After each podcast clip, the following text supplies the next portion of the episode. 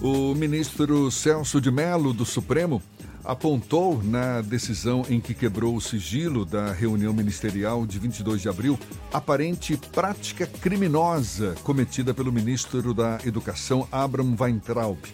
O decano destaca o momento em que Weintraub afirma, abre aspas, por mim, botava esses vagabundos todos na cadeia, começando no STF. Fecha aspas. Pois é, para comentar a derrubada do sigilo do vídeo e toda a repercussão do assunto, a gente conversa agora com o Procurador de Justiça Criminal em São Paulo, doutor em Direito Penal pela USP, Universidade de São Paulo, e também presidente do Instituto Não Aceito Corrupção, Roberto Liviano, nosso convidado aqui no Isso é Bahia. Muito obrigado por aceitar nosso convite. Seja bem-vindo. Bom dia, doutor Roberto.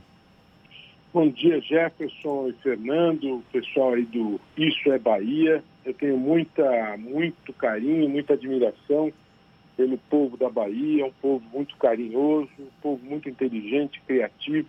É um prazer conversar com vocês aí à tarde, né? E já convido todos a me seguirem lá no Instagram, meu perfil R Liviano, R de Roberto, R Liviano, e também o Instituto Não Aceito Corrupção, o perfil é não aceito corrupção. É uma grande honra, uma alegria conversar com vocês. Eu fiquei perplexo é, e, ao mesmo tempo, muito orgulhoso de ver o ministro Celso de Mello nessa decisão extremamente corajosa, né, quando ele determinou ah, o levantamento do sigilo em relação ao conteúdo daquela reunião de 22 de abril. 22 de abril, dia da descoberta do Brasil, e nós tivemos a nova descoberta do Brasil em relação a tudo que se, tudo que se tratou naquela reunião ministerial. Pois Platão, é. Há dois mil anos, Platão, há dois mil anos, disse que crianças, quando têm medo da luz, devem ser perdoadas, mas os adultos não podem ter medo da luz. Portanto, aquele conteúdo, ele não deve é, apavorar os adultos. Portanto, nós temos o direito de saber aquilo que foi tratado. Doutor Roberto. Muito... Oi. Doutor Roberto, existe a suspeita não é, de crime Sim. cometido pelo ministro da Educação. E segundo analistas, a, a, gravação da reunião do dia 22 também abriria novas frentes de investigação para possíveis novos crimes do presidente Jair Bolsonaro e também de outros ministros. Como é que o senhor avalia o peso dessa gravação no contexto jurídico? Eu avalio o peso como expressivo, diferentemente de alguns que comemoraram essas gravações, dizendo que o presidente mostrou é, grande preocupação com o povo. Vejo um conteúdo bastante preocupante. A interferência dele em relação a instituições da República, como a Polícia Federal, essa é uma instituição que existe para trabalhar para a sociedade elas não devem estar a serviço de particulares. Os assuntos que dizem respeito a familiares do presidente, se eles têm problemas, eles devem contratar advogados para cuidar dos seus interesses particulares. Quais crimes seriam possíveis a gente sinalizar a partir dessa gravação? Você diz por parte do presidente? Por parte do presidente, do ministro Walter é, é, Abraham Weintraub, Abraham Weintraub, da Damares, que disse que vai solicitar a prisão de é, governadores, também do ministro Salles, do Meio Ambiente, que disse que estava na hora de passar uma boiada, enfim.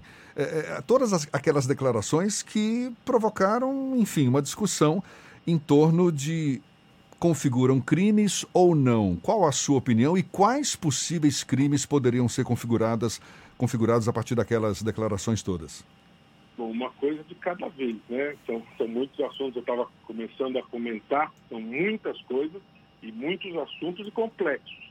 Primeiro, em relação ao presidente, as condutas dele podem caracterizar crime de responsabilidade e essas condutas são definidas na Lei 1079 de 1950, e essas condutas são, várias delas são previstas ali, que vão desde a obstrução da justiça, vão, se relacionam à obstrução das atividades de outros entes da federação, como governos dos estados, ou seja, temos um rol de condutas previstas na Lei 1079 de 1950 e já eram é, apontadas antes, especialmente essa questão das atitudes de interferência, e tudo isso vai ser analisado pelo Procurador-Geral da República. Agora, eu vejo um elemento novo que surgiu nessa, nessa mídia, nessa gravação da reunião, são as ofensas dirigidas pelo presidente aos governadores de São Paulo e do Rio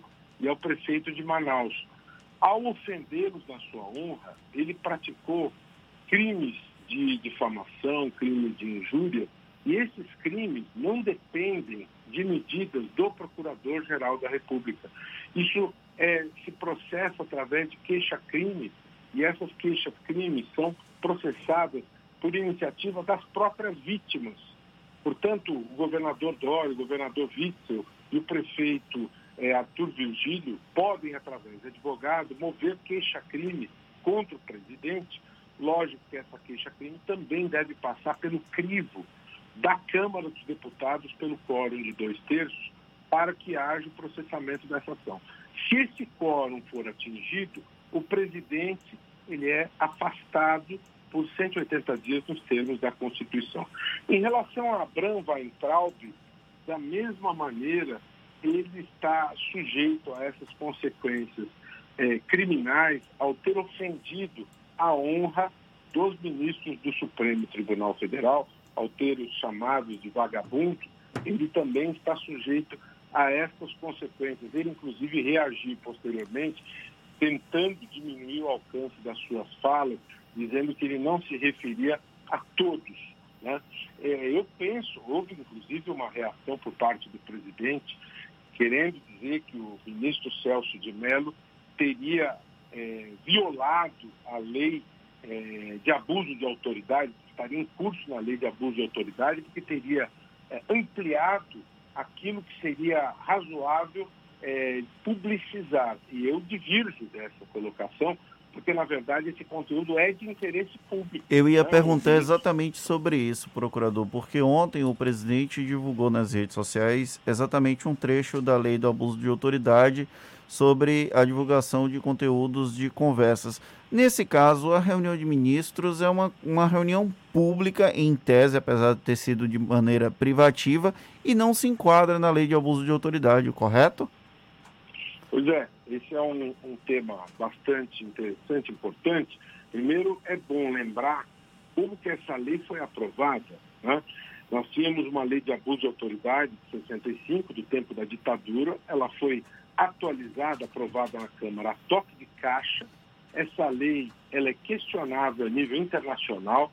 A OCDE, Brasil postula a, admissão na OCDE, um dos principais organismos multilaterais que o Brasil pretende ingressar e pretende, porque estrategicamente é importante, os empréstimos internacionais para serem aprovados dependem de um parecer da OCDE e a OCDE, ao saber da aprovação dessa lei esdrúxula, mandou uma comissão ao Brasil para entender como uma lei absurda como essa é aprovada, porque ela impede que as instituições atuem normalmente. Ela ficou perplexa diante de uma lei tão, tão aberrante como essa ter sido aprovada. Né? E o ministro Sérgio Moro, então ministro Sérgio Moro, se posicionou frontalmente contra essa lei. E o, então, e o presidente Bolsonaro não a vetou não vetou esta lei integralmente como se esperava. E agora ele vem e ostenta trecho da lei é, num, num, num, aparente movimento de ameaça, de retaliação ao ministro Celso de Mello, como se estivesse dizendo que ele está enquadrado nessa lei. Me parece um absurdo, como você bem colocou. Este conteúdo da reunião, ele deve ser publicizado sim, porque a transparência deve ser a regra uma reunião que deve tratar de assuntos de políticas públicas deve ser de conhecimento do povo, até porque o princípio da publicidade ele é constitucional. Matéria de políticas públicas devem ser de conhecimento público. A política ambiental, a política educacional, a política econômica deve ser de conhecimento público, que deve ser restrito. É matéria de segurança nacional, estratégica. Essa é uma parte reservada que é plausível que não seja.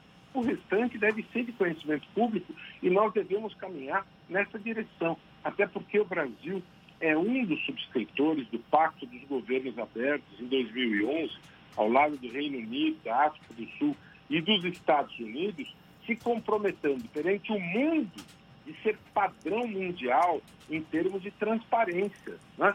Como é que nós vamos dar este mau exemplo deixando as coisas opacas?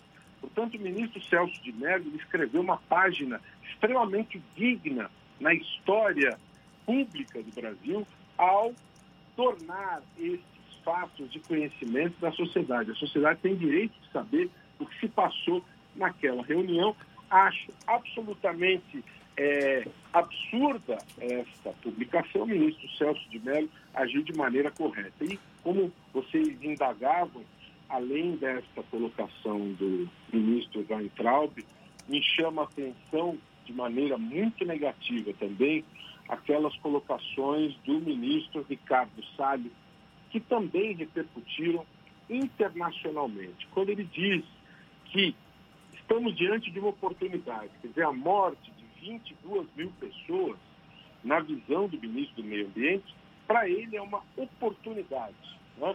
Quando profissionais da imprensa estão arriscando a própria vida para oferecer informação à sociedade, eles estão priorizando a questão da pandemia para garantir o direito constitucional à informação, o excesso de foco neste assunto, para que a sociedade que está confinada, está em quarentena, possa receber informação, para o ministro do Meio Ambiente, na visão dele, aquilo seria uma oportunidade, diante da baixa vigilância em relação a outros temas, para que assuntos na área ambiental pudessem ser aprovados de boiada.